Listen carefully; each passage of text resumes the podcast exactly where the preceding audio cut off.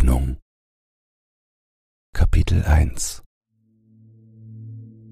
Ich kann mich nicht mehr erinnern, wann ich das Mädchen am Nebelsee zum ersten Mal gesehen habe und in ihren Bann geraten bin.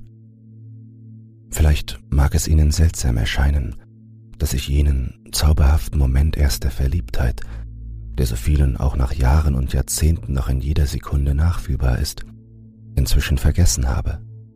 Ich ahne schon die Gedanken, die Ihnen durch den Kopf gehen.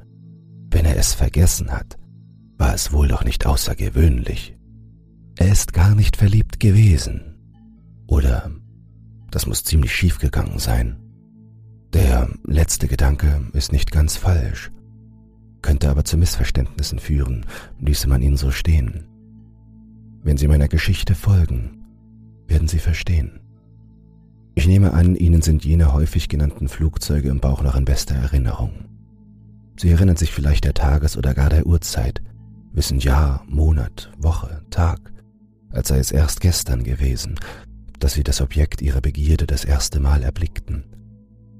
Eine solche Erinnerung kann später einmal ein großer Trost und Quelle zum Kraftschöpfen sein. Wenn Vitalität und Leidenschaft von Alter und Enttäuschung gebrochen sind, vermögen die Bilder der untergegangenen Jugend noch einmal für kurze Zeit einen rosigen, wohlriechenden Schleier über den eigenen Verfall zu drapieren, vergessen zu machen, was geschehen ist und was unvermeidlich kommen wird. Und daran ist nichts Schlechtes. Denn warum sollten wir uns ob des Unvermeidlichen allzu viel den Kopf zerbrechen und mit melancholischer Grübelei Zeit verschwenden? Hoffnung und Lebensfreude auch in schwierigen Zeiten nicht zu verlieren, ist eine Charaktereigenschaft, der ich heute noch großen Respekt zolle. Ich habe stets versucht, meinen Charakter entsprechend zu schulen, aber ich kann nicht sagen, dass ich dabei erfolgreich war, was nicht zuletzt meiner Beziehung zu dem Mädchen geschuldet ist. Selbstverständlich trägt das Mädchen nicht die alleinige Verantwortung für meine gegenwärtigen seelischen und körperlichen Probleme. Meine Leidenschaft ihr gegenüber ist trotz allem, was vorgefallen ist, noch nicht erloschen, sondern ist auf eine gewisse Weise noch viel stärker geworden. Nicht zuletzt, weil ich heute nichts anderes mehr habe als diese eine Leidenschaft, die mir noch so etwas wie eine vage Hoffnung gibt. Erwächst die Hoffnung aber aus der Liebe, zu was auch immer, dann liebe ich jenes Mädchen noch heute so sehr wie nichts anderes auf dieser Welt. Lange hatte ich sie nicht verstanden, und haderte mit meinem Leichtsinn, mit dem ich mich ihren Armen überantwortet hatte, nach gerade einmal drei Tagen, die wir uns kannten. Nun jedoch lebe ich schon eine gewisse Zeit in ihrer Heimat, und ich habe einige Dinge erlebt an ihrer Seite, die den Beginn unserer Beziehung geradezu schal und langweilig erscheinen lassen. So verblassen allmählich die Bilder an jenen wundersamen Tag, als ich der schmalen Gestalt des Mädchens, ihrer hellen, blassen Haut, ihres dunklen, grünlich schimmernden Haares an den baumumwucherten Ufern des abgelegenen Nebelsees am Rande des Moores das erste Mal gewahr wurde. Und was ich heute noch berichten kann, ist wahrscheinlich von einem Urwald an Fantasien und Wunschvorstellungen überwuchert und bis zur Unendlichkeit entstellt. Wäre ich nicht in der Situation, in der ich heute bin, müsste ich die vergangenen Ereignisse als reine Einbildung oder als Traum oder Trip abtun. Aber wenn dem wirklich so ist, dann schreibe ich Ihnen direkt aus dieser Imagination heraus.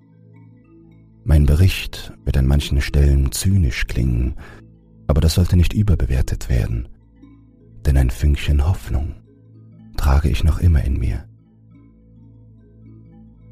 Kapitel 2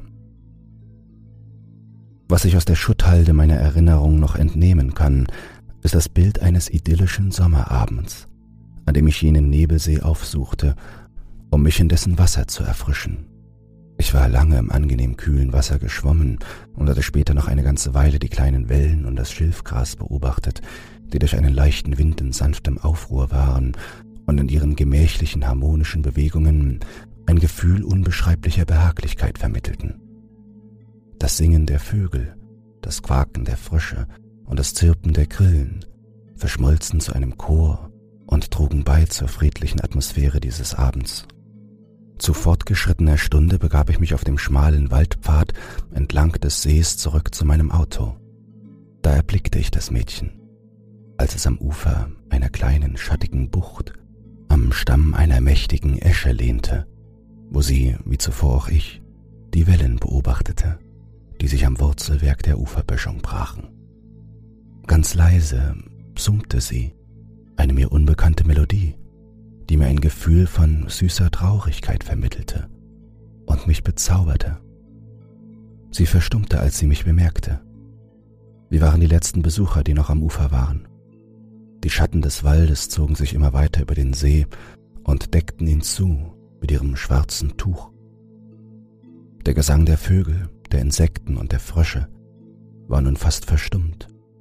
Nur das ferne Rauschen des Straßenverkehrs und der Gesang einer einsamen Amsel waren zu hören. Das Mädchen wirkte verloren und unsicher und schlang die knochigen Arme um den schlanken Leib. Ihre grünen Augen flammten auf, als sie sich mir zuwandte.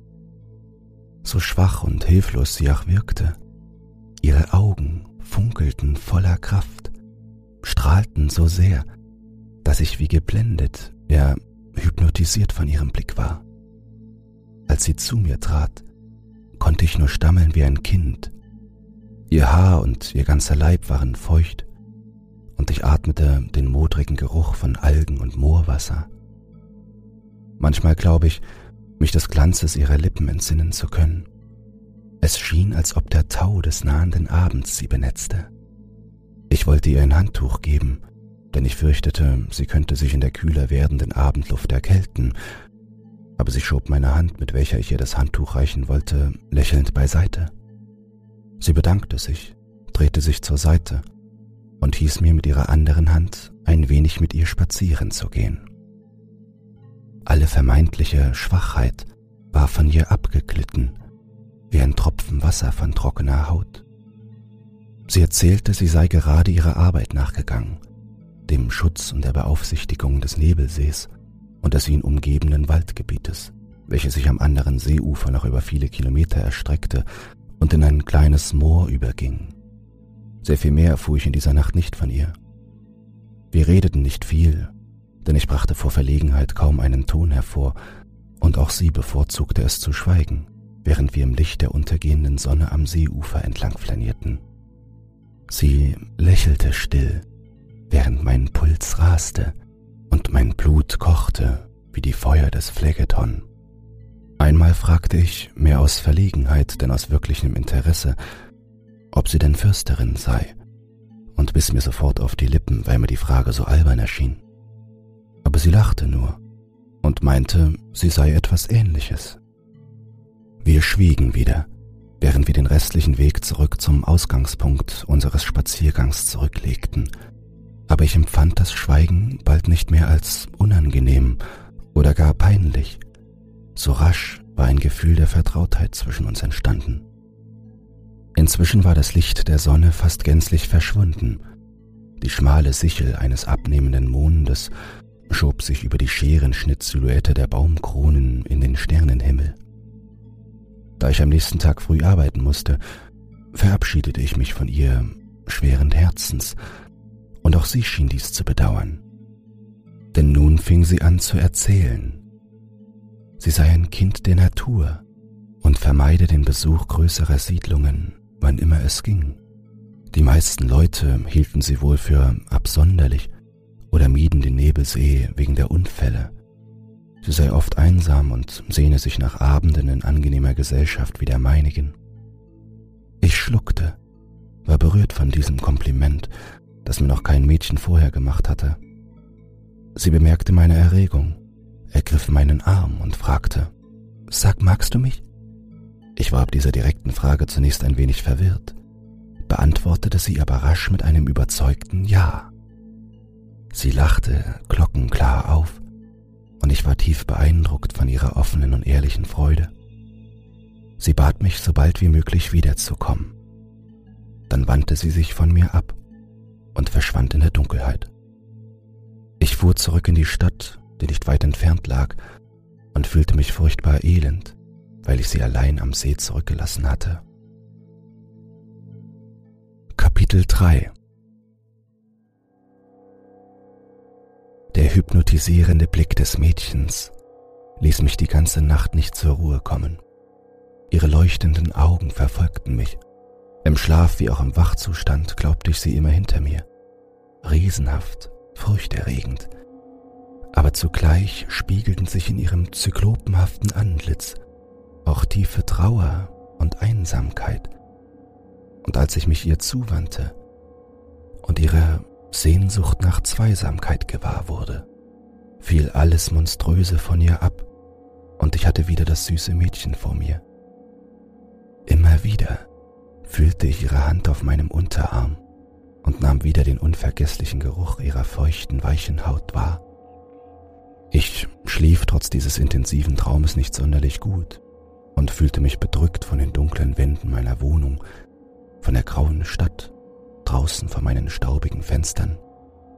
Ein nie gekanntes Gefühl von Verlassenheit überkam mich, und aus dem Bedürfnis nach der Nähe des Mädchens wuchs sehr rasch eine tiefe Abneigung gegen mein altes Leben, gegen die Stadt, in der ich wohnte, die mir plötzlich fremd geworden war. Ich hatte das Gefühl, nicht mehr dorthin zu gehören. Nur noch zum See zog es mich. Zu ihr. Der Arbeit am nächsten Tag war ich äußerst unwillig und erledigte sie nur mühsam. Auch die Anwesenheit meiner Kollegen ertrug ich nur schwer. Sie waren mir über Nacht zu Fremden geworden. Das Arbeitsklima war rau, die Bezahlung schlecht und die Betriebsführung tat alles, damit es auch so blieb. Ich war eigentlich daran gewöhnt, aber an jenem Tag zitterte ich permanent.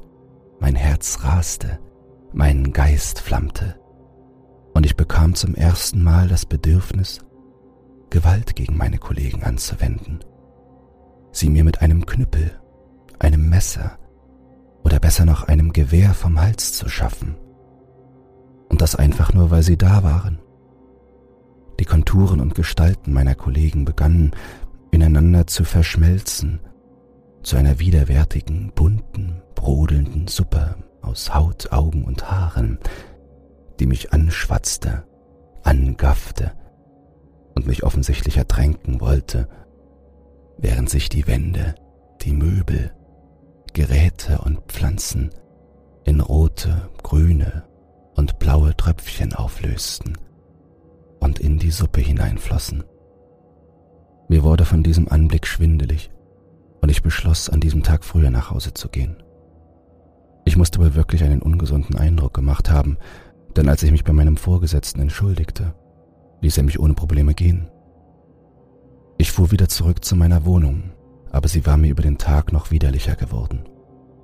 Nur das Antlitz des Mädchens, das ich mir in meinem Geiste vorzustellen versuchte, konnte mich ein wenig beruhigen. War sie nicht wie ein Tropfen Wasser, der dem Gepeinigten im Höllenpfuhl Linderung verschafft, geschwollene Zunge mit seiner kühlen Nässe benetzt? Ich vergaß, wer ich war, wer um mich war, wo ich war.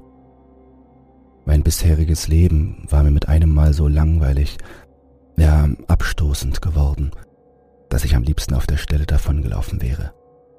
Irgendwohin, egal, Hauptsache weg. Kapitel 4 Ich bin wieder an den Nebelsee gefahren. Es war gerade Mittag geworden und die Sonne brannte heiß. Ich sah ein paar Kinder am Ufer spielen Dazu Mütter, die das Ganze mehr oder weniger interessiert beobachteten und dabei schwatzten. Aber das Mädchen sah ich nicht. Also wartete ich, legte mich in den Schatten und beobachtete den Lauf der Sonne, wie sie sich Sekunde um Sekunde dem Horizont annäherte. An diesem Tag fiel mir auf, wie wenige Besucher der See anzog. Der Nebelsee war der größte und schönste See in der unmittelbaren Umgebung meiner Heimatstadt und an seinen schattigen Buchten könnten sich ohne Probleme zwei oder dreihundert Stadtflüchtlinge erholen. Aber er hatte trotz seiner magischen Schönheit keinen guten Ruf. Es gab viele Sagen und Geschichten über den seltsamen Nebel, der dort gelegentlich in Neumondnächten zu sehen war, über verschwundene Badegäste, deren Habseligkeiten man in den Ufern des Sees gefunden hatte.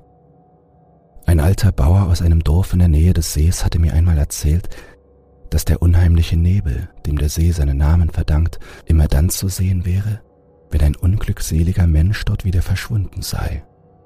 Der See, so der alte Bauer, sei verflucht, und jeder, der in seiner Nähe wohnte, vermeide es tunlichst, ihm auch nur nahe zu kommen. Ich war daher umso überraschter, als ich plötzlich von einem Mann angesprochen wurde. Er fragte mich, ob ich denn ein Mädchen gesehen hätte, mit dem er sich hier am See treffen wollte. Wir kamen ins Gespräch und ich erzählte, dass auch ich zu einem Rendezvous an den See gekommen sei. Seine Augen leuchteten, als ich dies sagte. Dabei fiel mir auf, dass er dieselbe kräftig grüne Augenfarbe wie das Mädchen hatte. Auch sein langes Haar glich dem ihrigen. Er schien mein Erstaunen zu bemerken, und noch bevor ich etwas sagen konnte, erklärte er mir, dass er wisse, auf wen ich wartete. Sie ist meine... Er überlegte kurz, als wüsste er nicht recht, was er sagen sollte. Cousine. Daher kämen auch die Ähnlichkeit und die Liebe zu diesem See und generell zum Wasser, die sei familienbedingt.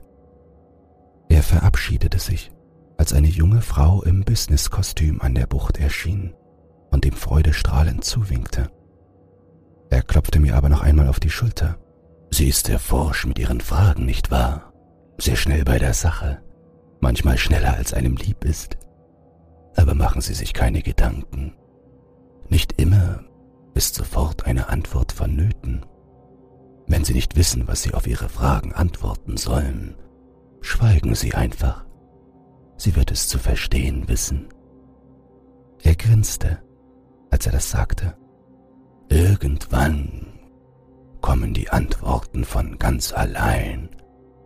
Dafür wird sie schon sorgen. Und sie hat eine Schwäche für schüchterne Menschen.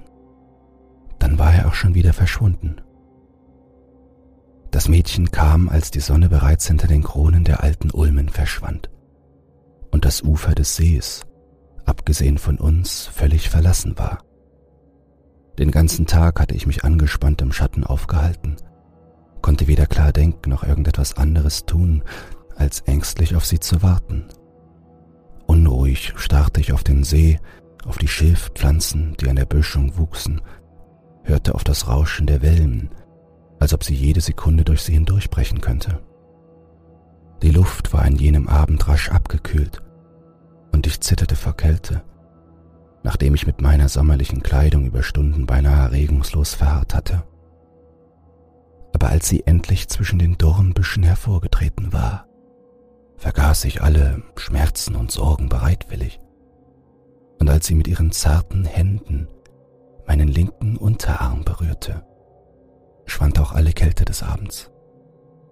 Nie werde ich vergessen, wie ihre Augen aufloderten und leuchteten, noch viel stärker, noch zauberhafter als am vorigen Tage, und ich hatte Mühe, sie nicht blöder anzugaffen. Sie umarmte mich, und ich erinnere mich noch gut, wie kraftvoll und gebietend, aber dennoch sanftmütig der Griff ihrer Hand war und sie bedeutete mir, ihr durch die Dornen zu folgen. Sie bat um Verzeihung für ihr spätes Eintreffen, aber sie hätte nicht eher kommen können als zur Zeit des ersten Zwielichts, denn sie vertrage das Sonnenlicht nicht so gut und bekomme leicht Verbrennungen auf ihrer Haut. Ihr Haar war wieder feucht und verströmte den gleichen Geruch modriger Nässe, nach Moos und Schlick wie am Abend zuvor. Er verstärkte noch die magische Aura, die sie umgab und ihr einen Schleier von exotischer Fremdartigkeit verlieh, der mich nur noch mehr reizte, ihr zu folgen, weg von den zugänglichen Ufern hin zu den abgelegenen Arealen. Während wir immer tiefer in den morastigen Wald vordrangen, empfand ich für eine Sekunde das Gefühl, dass etwas an ihr nicht menschlich wirkte vergaß dieses Gefühl jedoch schnell im Rausch der Verliebtheit, der mich damals beherrschte. Der aufgehende Mond war inzwischen eine kaum noch wahrnehmbare Sichel. Der Himmel war klar wie in der Nacht zuvor. Sie schwieg wie auch am gestrigen Abend zumeist. Aber ich fühlte mich dabei nicht mehr unbehaglich, sondern genoss die Stille, vernahm wieder das leise Zirpen der Grillen und den fernen Gesang der Vögel, ebenso wie sie es tat. Es war ein Sommerabend, so schön wie er nur sein konnte, und ich badete geradezu in einem Meer der Glückseligkeit und meiner Liebe zu ihr, die mir, so glaubte ich damals, ein unfassbares Geschenk bereitet hatte. Es war tiefe Nacht, als wir wieder zurückkamen zu den Badeplätzen und ich mich von ihr schweren Herzens verabschiedete. Wir standen so dicht beieinander, dass sich einige Strähnen unserer Haare berührten. Meine Hände zitterten. Sie hob den Arm und schob mich sanft zurück. Noch nicht, sagte sie dann und hatte mir meine Frage beantwortet, noch bevor ich sie überhaupt stellen konnte. Sie wies mit großem Unbehagen auf den verschwindend kleinen Sichelmond. Dann ergriff sie mich mit beiden Armen, starrte mich mit nie gekannter Intensität an und sagte gebietend, Komm morgen wieder. Und sie setzte noch ein Bitte hinzu, beinahe flehentlich. Und wie am Tag zuvor stellte sie mir zum Abschied noch eine letzte Frage. Sag, liebst du mich? Ich schluckte, aber bejahte, denn ich glaubte zu erkennen, dass sie um meine Gefühle sehr wohl Bescheid wusste und damit Lügen sinnlos gewesen wäre. Ihre Antwort war ein rascher Kuss auf meine Wange und ein fröhliches Lächeln, mit dem sie wieder zu den Wäldern ging. Mein Name, wandte sie sich noch einmal an mich, ist übrigens Rosalka. Kapitel 5 Ich konnte in dieser Nacht keine Sekunde schlafen. Nicht nur mein Verstand lief amok, mein ganzer Körper zuckte, juckte, schmerzte. Jede einzelne Nervenfaser drängte zu ihr. Ich fühlte förmlich, wie sich ihre Spitzen aus meinem Muskelfleisch lösen wollten, um zu ihr zu gelangen. Mein Körper war süchtig nach ihr geworden, wie nach einer Droge. Als ich es nicht mehr aushalten konnte, nicht nur meine innere Aufwallung, sondern meine völlige Einsamkeit, meine hässliche Wohnung, mein Leben, meine Arbeit, all das, was ich mir zuvor nie hatte eingestehen wollen, betrank ich mich bis zur Besinnungslosigkeit. Ich kann gar nicht mehr genau sagen, wann ich wieder wach geworden bin. Nur, dass es viel zu spät war und ich einen heftigen Kater und Magenbeschwerden hatte. Mein Körper aber zeigte dennoch die gleichen Symptome, die Unruhe wie in der Nacht. Ich hatte nur betäuben, nicht aber bändigen können. Nachdem ich mir irgendetwas angezogen und dafür fast eine Stunde benötigt hatte, schleppte ich mich auf die Straße, aber ich konnte mich nicht mehr orientieren. Die Sonne stand im Zenit und blendete mich. Es war heiß. Ich war dehydriert, betrunken und konnte meine Umwelt nur noch schemenhaft wahrnehmen. Mauerwerk, Menschen, Autos, Mülleimer, Bäume, Hunde, Katzen, die Sonne und das ganze Universum. Nichts weiter als ein milchiger Schleier, eine brodelnde Suppe, in der alles verschmolz und verging. Undeutlich konnte ich vernehmen, dass mich jemand ansprach, aber ich sah nur einen tosenden weißen Wasserfall, der in die Tiefe stürzte und sich plötzlich spiralförmig zu drehen begann. Dann musste ich mich übergeben und beschloss, wieder in meine Wohnung zurückzukehren. Seltsamerweise wurden die Symptome nicht schlimmer, sondern ließen nach, je näher der Zeitpunkt des Treffens mit Rosalka rückte. Ich beruhigte mich und konnte mich waschen, zog saubere Kleidung an und aß sogar eine Kleinigkeit. Nie empfundene Zufriedenheit, Sicherheit und Gewissheit bemächtigten sich meiner. Im aufkommenden Zwielicht des jungen Abends war ich wieder am Ufer des alten Sees, im Schatten der großen Esche, und es dauerte nicht lange, Da kam sie hinter dem Baum hervor, so als hätte sie schon dort auf mich gewartet. Sie ergriff meine Hand und zog mich ins Gebüsch, hin zum Moorwald, der sich am anderen Ende des Sees erstreckte. Ich hatte ein wenig Schwierigkeiten, weil unerwarteter Nebel alles in sein dichtes Tuch drängte und die Sicht stark einschränkte, was Rosalka jedoch nichts auszumachen schien. Wir stiegen über moosbewachsene schwarze Erlen und Birken, wateten durch mit Sonnentau bewachsene Sumpfwiesen, über Farne und Mimosen, ehe sie an einer abgestorbenen Weide, deren graue Äste wie Spinnenbeine über dem Boden schwebten, innehielt. Wir waren nun am Rande eines verborgenen Seitenarms des Sees, der hier in Moorlandschaft überging. Zum ersten Mal an diesem Abend schaute Rosalka mich wirklich an. Ihre Augen glühten wie die Feuer eines Vulkans. Und wieder stellte sie mir eine äußerst direkte Frage.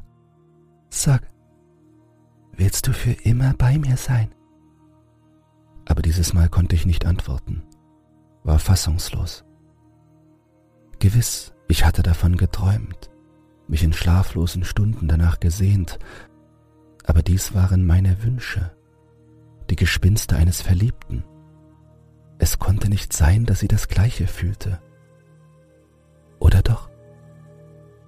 Ihre Miene verriet nicht den leisesten Anflug von Ironie. Ihre Gesichtszüge waren erstarrt, aber ihre Augen und ihr heftiger werdender Atem verrieten ihre Anspannung. Sie meinte diese Frage absolut ernst. Ich schluckte mir stockte der Atem. Ich schwieg, brachte statt einer klaren Antwort nur ein verlegenes Räuspern heraus. Da lief sie hinein in die noch warmen Wellen des Sees und zog mich mit beiden Händen hinterher. Ich weiß noch, wie sie mich dabei mit einem sardonischen Grinsen ansah, welches ich als Ausdruck ihres Glücks verstehen wollte. Aber wenn dem tatsächlich so gewesen war, dann hatte ich nicht begriffen, welche Art Glück das war. Bald standen wir bis zur Hüfte im Wasser. Nun zog sie mich ganz dicht an sich heran. Wir umarmten uns und ihre Finger krallten sich in meinen Rücken. Ich wollte es ihr gleich tun, war aber furchtbar verkrampft und ihre Haut war so glatt und straff, dass ich sie kaum zu fassen bekam. Sie lockerte daraufhin ihren Griff und fuhr mir mit einer Hand sanft über meine Wange, lächelte schelmisch und drückte forsch und liebevoll zugleich ihre Lippen auf meine. Es war unser erster Kuss, und ich wäre vor Erregung explodiert, hätte sie mich nicht mit aller Kraft festgehalten. Wir bewegten uns ineinander verschlungen, immer weiter in den See hinein und tauchten unter aber die Intensität unseres Kusses ließ nicht nach. Im Gegenteil, sie verbiss sich regelrecht in meinen Mund und zog mich immer weiter hinab. Die Dunkelheit des trüben Wassers kam über uns, und mit einem Mal erschrak ich. Mir ging die Luft aus, und ich wollte wieder an die Oberfläche, aber sie ließ nicht los, sondern hielt mich in eisiger Umklammerung fest. Ihr Kuss war inzwischen zu einem Biss geworden, Sie krallte die Nägel in meine Muskeln, ihre Arme und Beine dehnten sich aus und schnürten mich ein. Sie hielt mich wie ein Python im Würgegriff gefangen. Ich griff nach ihrem Arm und fühlte plötzlich schuppige, kalte Haut und starrte in die silberglänzenden, ausdruckslosen Augen eines Fisches, während ich vor Panik fast wahnsinnig wurde, mich aber weder bewegen noch atmen, geschweige denn schreien konnte so hatte sie keine Mühe, aus ihrem Maul eine Art Schlauch oder Stachel in meinen Hals hineinzuschieben. Das Letzte, was ich fühlte, war, dass etwas in meinem Fleisch grub und wühlte, etwas, das wuchs, in meinen Armen, in meinen Beinen, in meinem Kopf. Kapitel 6 Ich vermag nicht zu sagen, wie viel Zeit seit diesen Ereignissen vergangen ist. Im Zwielicht des Nebelsees, an dessen Grunde ich bei den Welsen im Schlick durch die Algen kroch, schwamm oder einfach nur trieb, hatte ich rasch jedes Zeitgefühl verloren. Hier verschwanden die Unterschiede zwischen Tag und Nacht, gestern und heute, ja selbst zwischen Sommer und Winter. Ich befand mich vielleicht zehn oder fünfzehn Meter unter dem Wasserspiegel, aber ich konnte nicht auftauchen. Sie ließ es nicht zu, und selbst wenn sie es getan hätte, glaube ich nicht, dass ich als das, was ich nun war und es noch heute bin, an Land hätte überleben können. Es war nicht leicht, die ewige Stille, die ewige Dunkelheit hier unten zu ertragen, wenn auch das alte Leben noch so nah zu sein schien. Gelegentlich konnte ich noch immer das Blau des Himmels an der Oberfläche des Sees schimmern sehen. Einige Male schwammen Menschen über mich hinweg oder tauchten wenige Meter über mir vorüber, und ich streckte, so dachte ich, meine Arme aus, versuchte zu winken, in der Hoffnung, jemand möge sie ergreifen. Ich hatte schreien wollen, aber ich hatte noch nicht mal einen richtigen Mund, mit dem ich schreien konnte. Einmal sah ich sogar einen Taucher, der mit einer Lampe den Grund des Sees nach irgendwas absuchte. Ob er mich suchte, weiß ich nicht. Er hat mich jedenfalls nicht gefunden. Ich wusste, dass irgendwo am Grunde des Sees noch andere mein Schicksal teilten. Ich hatte sie dort nie gesehen, aber ich glaubte in dieser ansonsten so unerträglichen Stille ihren leisen Klagegesang zu hören. Eine nie endende Litanei, fortgeführt von anderen Gefangenen. Die Vielstimmigkeit des Trauerchores nahm zu, gab Zeugnis für die wachsende Zahl der Verdammten. Aber dies bedeutete mir bald nichts mehr, denn ich hatte mich mit diesem Dasein abgefunden. Und ja, ich genoss manchmal die Stille, das Zwielicht, den ewigen Frieden. Einige Zeit glaubte ich, ich wäre in einem schönen Traumland gefangen, in einer Art goldenen Käfig, denn es fehlte mir hier unten eigentlich an nichts. Alle Bande an das andere Leben hatte ich gelöst. Es gab nur noch mich, den See und sie. Und es störte mich nicht. Manchmal wurde ich der Silhouette ihrer sonderbaren Gestalt gewahr, wenn sie über mir nahe der Wasseroberfläche ihre Kreise zogen. War es nun Rosalka oder eine andere Kreatur ihrer Art? Ich habe bis heute keine Unterschiede zwischen ihnen feststellen können. Aber in ihrer Anmut unterscheiden sie sich nicht. Ich konnte die Eleganz, mit der sie sich bewegten, nur bewundern.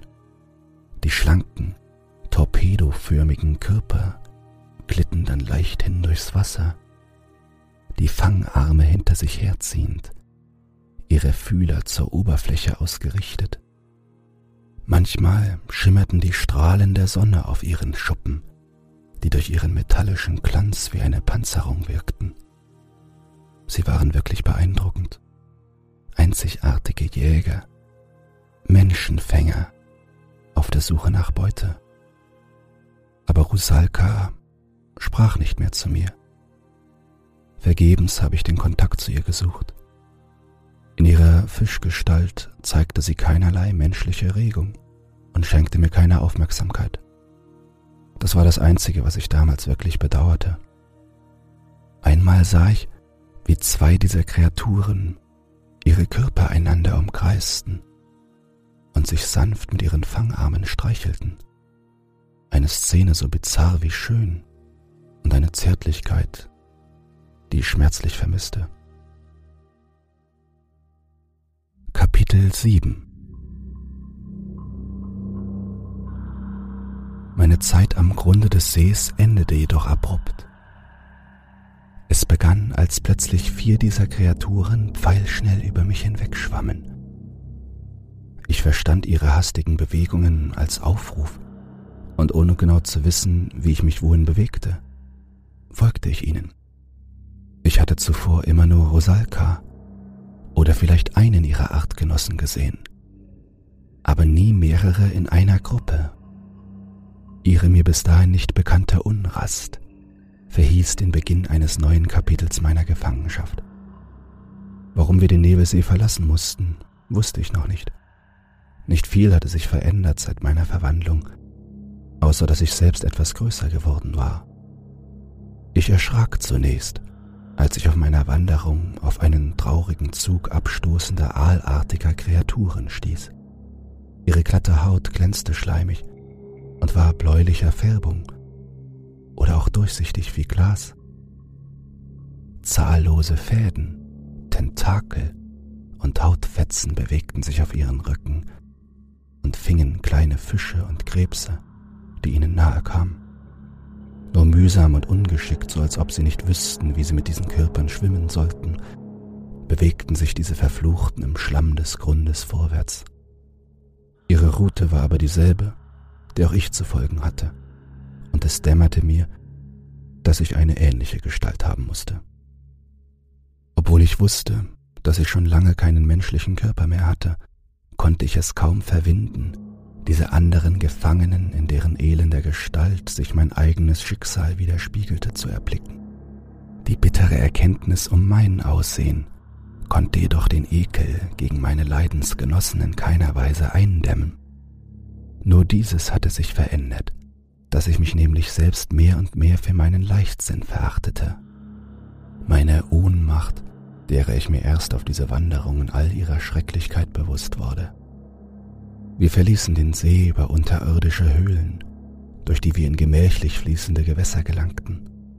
Bald wurde daraus ein mächtiger Strom, dessen aufgewühlte Oberfläche wie eine tief hängende Wolkenwand über uns hinwegzog. Und je größer und breiter der Fluss wurde, desto größer und elender wurde auch der Zug der Gefangenen, der Verdammten die auf dessen Flussbett zu Dutzenden, dann zu Hunderten, schließlich zu Tausenden in ein ungewisses Schicksal geführt wurden, bewacht von einem ganzen Schwarm der Menschenfänger, von denen einer das Mädchen Rosalka gewesen war. Wir konnten sehen, wie große Schiffe über uns hinwegfuhren, manchmal nur wenige Meter über uns, zum Greifen nahe, während wir noch Menschen gewesen aber wir waren in diesen missgestalteten Körpern gefangen, deren Motorik uns fremd war, und unsere Bewacher trieben jeden, der die Flucht wagte, wieder zurück in die Reihe. Ihre Tentakeln waren mit schmerzhaften Widerhaken versehen, die sie sehr geschickt einzusetzen wussten. Tag und Nacht zogen wir voran, ohne zu ruhen, ohne Pause.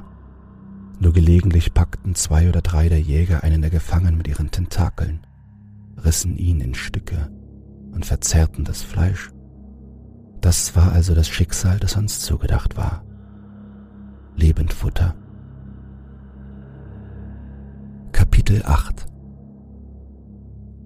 Nachdem wir mehrere Tage dem Lauf des Flusses gefolgt waren, weitete sich der Strom zu mächtiger Breite und das Wasser fühlte sich immer salziger an, wurde kälter und dunkler. Unerbittlich stieß man uns hinab in den Ozean und während wir von den Menschenfängern getrieben immer weiter ins Meer eintauchten, schaute ich, womit auch immer, noch einmal zur Wasseroberfläche, wo noch ein dürftiges Glimmen zu erkennen war, das schwache Licht der Sonne, der blaue Himmel.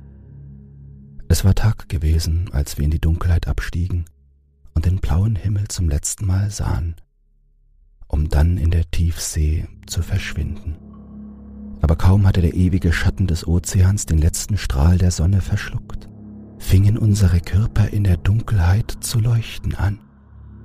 Ein schwacher, grünlicher Schimmer, durchsetzt von einem Muster schwarzer Pigmentflecken, ließ unsere Körper leuchten. Dabei schwankte die Helligkeit der Farbe leicht im Rhythmus unserer Kiemenatmung, wurde stärker, wenn wir das Wasser einsogen, und schwächer, sobald wir es über die Kiemenspalten wieder ausstießen. Gewiss hätte unser Anblick auf einen Wissenschaftler eine große Faszination ausgeübt, aber ich empfand weder Freude noch Neugier für meine neuen Fähigkeiten, die ich kaum steuern oder gar beeinflussen konnte. Nur Klagelieder singen konnten einige von uns immer noch gut. Die Menschenfänger leuchteten nunmehr in kräftiger blauer Farbe, die blitzartig durch ihre Körper zuckte. Die Intensität nahm zu, je tiefer wir in den Ozean hineintauchten, während sie ihre Kreise immer schneller über uns hinwegzogen. Irgendetwas schien sie zu beunruhigen. Ihre Fühler waren ausgefahren. Sie loteten die Dunkelheit aus. Sie schwärmten in alle Richtungen aus und ließen dabei manchmal sogar uns Gefangene allein. Natürlich gab es Verwegene, die nun zu fliehen versuchten. Sie drehten und wandten ihre Körper, überschlugen sich. Sie versuchten ihre Bewegungen zu koordinieren, zu schwimmen. Erfolglos. Sie wirkten wie Kinder, die ihre ersten Schwimmübungen machten. Oder aber wie die Insassen einer Irrenanstalt, die in dicken Zwangsjacken über den Boden ihrer Gummizellen rollten. Ich hätte darüber lachen können, wäre ich nicht in derselben ausweglosen Situation gewesen. Die Jäger achteten nicht mehr auf solche hilflosen Fluchtversuche, die nur um nirgendwo enden konnten. Etwas anderes hatte ihre Aufmerksamkeit auf sich gezogen. Etwas sehr Großes, das in roter Farbe leuchtete und sich langsam ihren Zug näherte. Ein Feind, eine große Zahl der Menschenfänger war diesem Tier entgegengeschwommen, ob auch Rosalka unter ihnen war. Ich konnte sie unter den Menschenfängern nicht mehr ausmachen. Ich hatte noch einmal versucht, die Augen der Kreaturen zu ergründen, denn es waren Rosalkas leuchtend grüne Augen, die mich vor allem in ihren Bann gezogen hatte. Aber jetzt konnte ich nichts mehr erkennen, nichts Vergleichbares mehr wahrnehmen. Fischaugen sind so schrecklich unergründlich. So mochte denn Rosalka unter jenen gewesen sein, die der Kreatur entgegengezogen waren. Trotz ihres roten Lichtes war sie nur schemenhaft wahrzunehmen, denn es leuchtete nicht sehr stark. 25 der Menschenfänger hatten eine vertikale Formation aus Verbänden mit je fünf Individuen und damit ein nicht ungefährliches Bollwerk gegen den Angreifer gebildet. Dessen Gestalt erinnerte an eine Muräne, war allerdings von deutlich größerem Ausmaß denn er war gut zehnmal größer als jeder einzelne der Verteidiger. Die Menschenfänger erhöhten die Intensität ihrer Lichtblitze. Sie pulsierten, glühten, ja, schienen Feuer zu fangen. Das rote Licht des Angreifers erlosch, so als wollte er in Deckung gehen. Die Formation näherte sich seiner Position vorsichtig, als plötzlich drei der Muränenartigen aus dem Meeresgrund heraus angriffen. Ihre fleischigen Körper schossen pfeilschnell in die Phalanx der Menschenfänger hinein. Zwei von ihnen wurden von ihnen gepackt und binnen einer Sekunde in zahllose Stücke gerissen, die im Dunkel der Tiefsee noch eine Weile glühten und mich an einen Schwarm Glühwürmchen in einer Sommernacht erinnerten. Die Formation war aufgelöst, aber nun stürzten sie sich einzeln auf ihre mächtigen Gegner. Mit ihren Tentakeln krallten sie sich an den Muränenartigen fest und verbissen sich in deren Fleisch, während diese mit ihren gewaltigen Mäulern die Menschenfänger zu fassen versuchten. Es war ein furchterregender Tanz, den diese Kreaturen ausführten. Ineinander verschlungen und verbissen, drehten und wendeten sich die Moränenartigen trotz ihrer riesigen, massigen Gestalt mit einer Schnelligkeit, die mich erschaudern ließ. Die Gestalten der verfeindeten Kreaturen verschwanden in einem brodelnden Chaos roter und blauer Blitze, das beklemmende, aber dennoch schöne Lichtspiel eines Kampfes auf Leben und Tod. Die Menschenfänger konnten sie nur schwer fassen, obwohl sie nicht minder schnell waren, und immer wieder konnten die Moränenartigen sie abschütteln. Doch einige unserer Wächter eilten ihren Artgenossen zu Hilfe. Ein Angreifer, von einem guten Dutzend der Menschenfänger gepackt und gebissen, sank auf den Boden wo er sich im tödlichen Griff seiner Feinde noch vergeblich hin und her wälzte und zuckte, wobei sein kraftvoll glühendes Rot allmählich verblasste. Die drei anderen Moränenartigen zogen sich daraufhin auf den Meeresgrund zurück und verschwanden. Die Menschenfänger ließen von ihnen ab. Soweit ich es aus meiner bescheidenen Perspektive beurteilen konnte, waren unsere Fänger aus diesem Kampf siegreich hervorgegangen aber sie hatten Tote zu beklagen und Verwundete, die nur noch schwache Blitze aussendeten.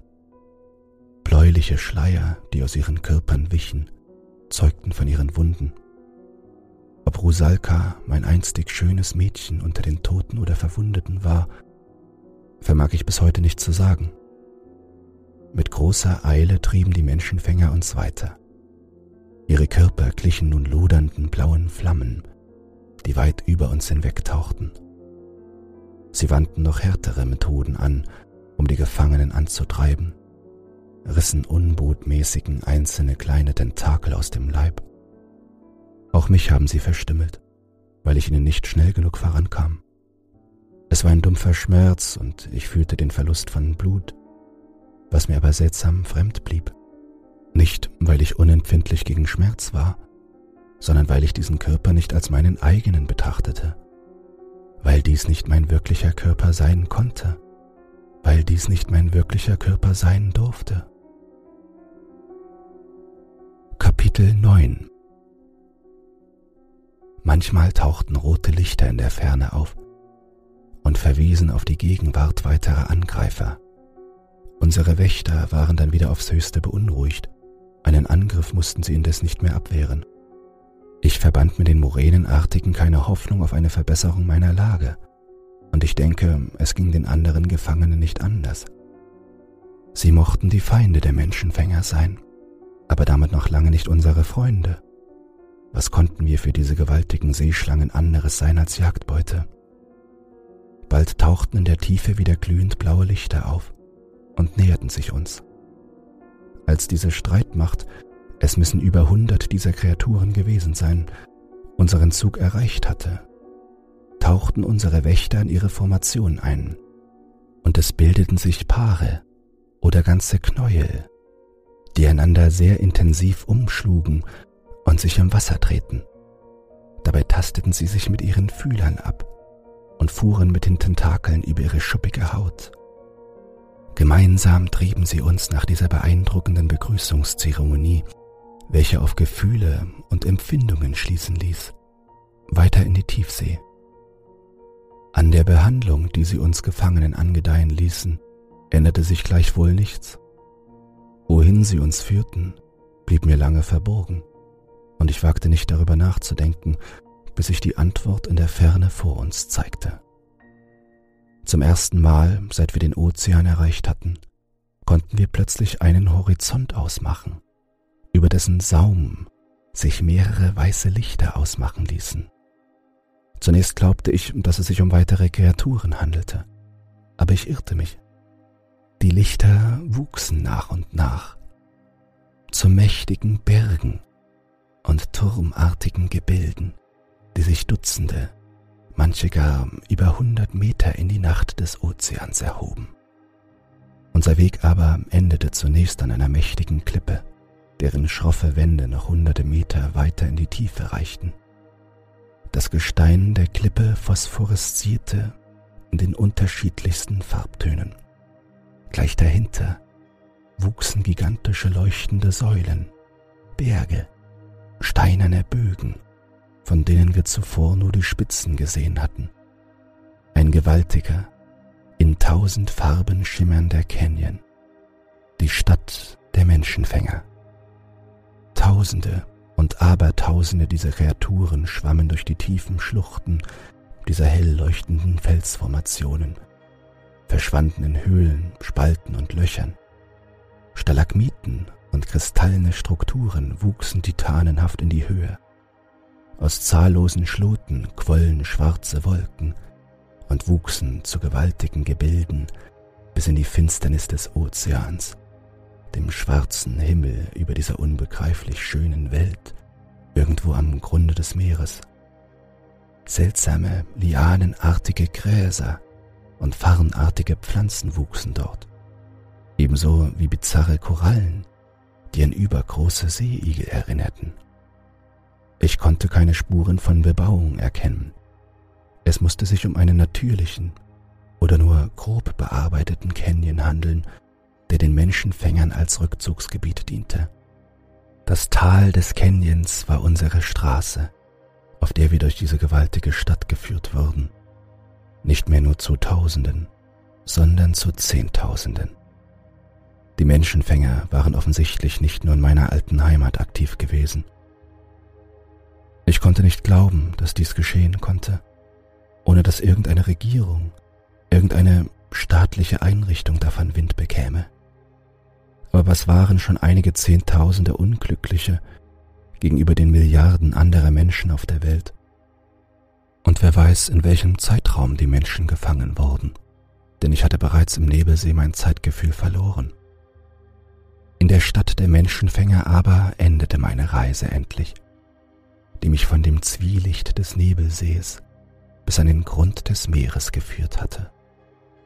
Ein schmaler, zwanzig Meter breiter, aber dafür mehrere Kilometer langer Spalt im Boden, ein dunkler Abgrund unter der lichtdurchfluteten Stadt, war fortan unser Gefängnis, bereits bevölkert von anderen gefangenen Kreaturen, die früher schon unser Schicksal erlitten hatten. In diesem Spalt, der vom phosphoreszierenden Gestein der Stadt nur schwach ausgeleuchtet wurde, fristeten wir unser Dasein, krabbelten über den nackten Fels oder saßen einfach da und taten nichts. Meine Tentakel hatten begonnen, das Wasser zu filtern und mich mit Nahrung zu versorgen. So wuchs ich mit der Zeit noch etwas mehr. Unsere wenigen Nachbarn in diesem Abgrund waren seltsame Kreaturen, die ebenso wie wir die Nähe der heißen Rauchwolken suchten und in ihrer Erscheinung entfernt an monströse, spinnengestaltige Korallen erinnerten. Die Menschenfänger kamen in unsere Schlucht und holten sich ihr Futter. Ansonsten ließen sie uns in Ruhe. Sie nahmen ihre Opfer mit in ihre Stadt, so dass wir nicht mehr mit ansehen mussten, wie sie ihre Mahlzeit verspeisten. Dass sie damit so etwas wie Taktgefühl zeigen wollten, wage ich zu bezweifeln. Vermutlich aßen sie einfach lieber in ihren Höhlen. Ich kann in ihrer Auslese kein System erkennen, aber vielleicht hoffe ich auch nur, dass sie sich nach dem Zufallsprinzip die erstbesten Gefangenen holen und nicht nach der Größe gehen. Denn ich wachse, auch wenn ich nicht will, weil ein Teil von mir am Leben festhält. Selbst an diesem Leben. Ich blieb zumeist für mich und mied die Gesellschaft der anderen Gefangenen, so wie die meisten anderen, denn wir waren nicht imstande miteinander zu kommunizieren. Einige Male hatte ich es versucht, aber ich war nicht Herr über meine Tentakel und Fühler, war nicht einmal zur Gebärdensprache in der Lage. Außerdem glaubte ich, dass größere Ansammlungen nur die Aufmerksamkeit hungriger Menschenfänger auf sich ziehen und mich in Gefahr bringen würden. Einige Gefangene aber begannen mit der Zeit sich anzunähern. Sie berührten sich mit ihren Tentakeln, dann mit kleinen ausfahrbaren Fühlern. Schließlich umschlangen sich ihre weichen Körper, drehten und wendeten sich, bis sie sich wieder lösten. Ich hatte beobachtet, dass sich der Körper eines Gefangenen nach einem solchen Spiel veränderte. Eine Blase wuchs ihm am Rücken, zwischen den Tentakeln. Sie war von zart gelblicher Farbe und wurde mit der Zeit fast so groß wie der übrige Körper der unglückseligen Kreatur, bis sie irgendwann platzte und sich eine riesige Wolke kleiner weißer Flöckchen im Wasser ausbreitete. Die Flöckchen wuchsen sehr schnell, und bald erkannte ich, dass es sich dabei um die Brut des Gefangenen handelte. Derartige Szenen spielten sich zu meinem Schrecken immer wieder ab, und ich hatte mir vorgenommen, niemals körperliche Kontakte einzugehen. Nichts konnte ich mir weniger vorstellen, aber ein anderer Gefangener kam einfach zu mir und fing an, meine Haut zu berühren. Ohne etwas dagegen tun zu können, tasteten sich zuerst unsere Tentakel ab, dann strichen die Fühler über das weiche Fleisch, Nein, ich wollte das nicht, war gegen diese Vereinigung. Aber mein Körper gehorchte mir nicht. Er tat, was er wollte, und ich schaute hilflos zu. Als infolge der Vereinigung auch mir eine Blase zu wachsen begann, wäre ich fast wahnsinnig geworden und verfluchte die Menschenfänger, dass sie mich nicht längst zerstückelt hatten, um mir wenigstens diese Qual, diese furchtbare Demütigung zu ersparen. Nun aber wuchs diese Blase, bis sie irgendwann zerplatzte. und eine Wolke weißer Flöckchen im dunklen Wasser tanzte. Sie leuchtete leicht und hüllte mich ein. Ein schöner Anblick, gewiss, aber ich empfand nur tiefste Bitternis über diese Brut, die ich nie haben, deren Mutter ich nie sein wollte. Die Eier meiner eigenen Kinder, neues Futter für die Menschenfänger. Drei weitere Male bin ich befruchtet worden, aber ich versuche es zu ignorieren, denn ich betrachte diesen Körper nach wie vor nicht als meinen eigenen, sondern lediglich als eine Zwischenstation. Vor einiger Zeit hatte mich allerdings ein Zwang erfasst. Ich musste mich einem anderen Gefangenen nähern und ihn befruchten. Seitdem kann ich beobachten, wie auf dem Rücken dieses Mitgefangenen die Brut meines Körpers wächst. Auch solche Automatismen werde ich eines Tages gewiss ignorieren können. Das bin ich nicht. Jede Sekunde sage ich mir das aufs Neue. Das ist mein Glaubensbekenntnis, meine Überzeugung, mein innigster Wunsch. Allein schon, um nicht völlig den Verstand zu verlieren, bemühe ich mich um die Position des neutralen Beobachters, soweit mir dies möglich ist. Dabei kommt mir zu Hilfe, dass die wichtigsten Funktionen dieses Körpers ihren eigenen Gesetzen gehorchen, auf die ich keinen Einfluss habe. Wenn dieser Körper jedoch agiert, wie es ihm beliebt, muss ich ihn dann als den meinen betrachten? Oder kann ich nicht wenigstens im Geiste frei und ungebunden sein?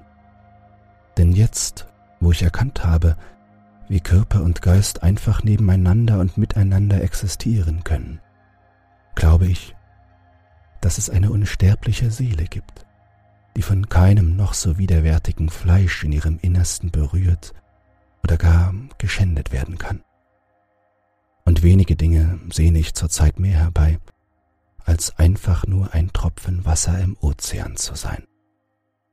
Nichts mehr. Zu Beginn meiner Erzählung habe ich noch von einem Fünkchen Hoffnung gesprochen, der mich mit Rusalka verbindet. Und es ist wahr, diese Hoffnung ist noch vorhanden.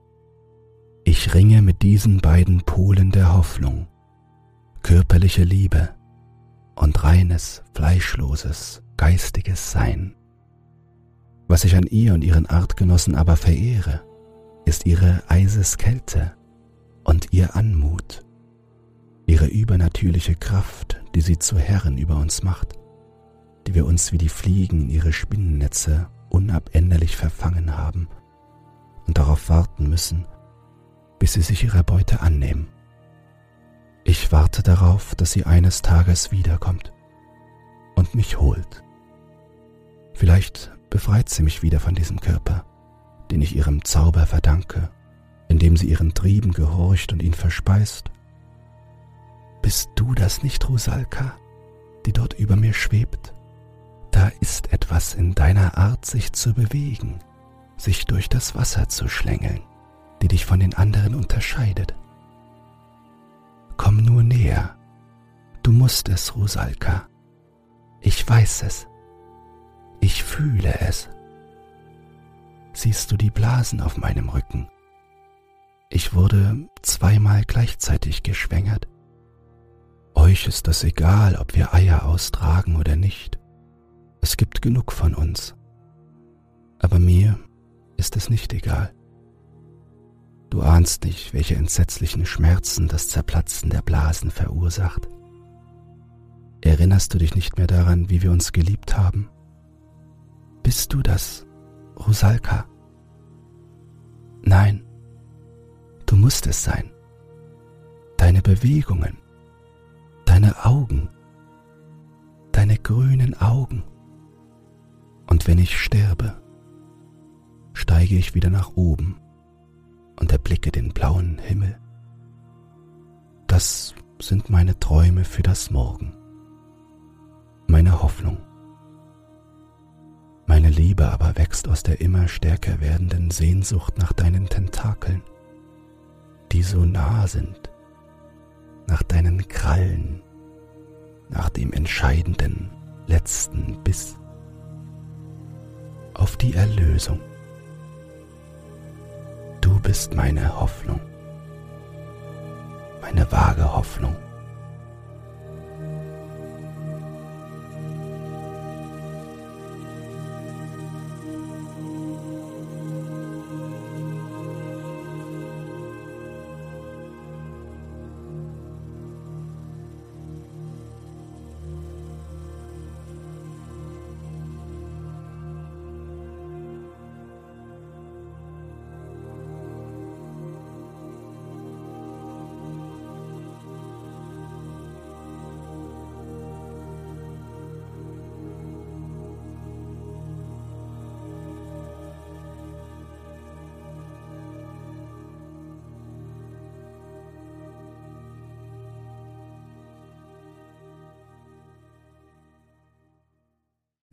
Dieses Hörbuch verängstigt hat, schockiert, verdattert, aufgestachelt, erfreulich angewidert oder auf sonstige Weise unterhalten, dann teile es oder lass eine Podcast-Bewertung da. Und falls du emotional noch nicht genug durchgerüttelt wurdest, mehr Horrorhörbücher findest du auf meinem YouTube-Kanal Dr. Zagota Creepypasta.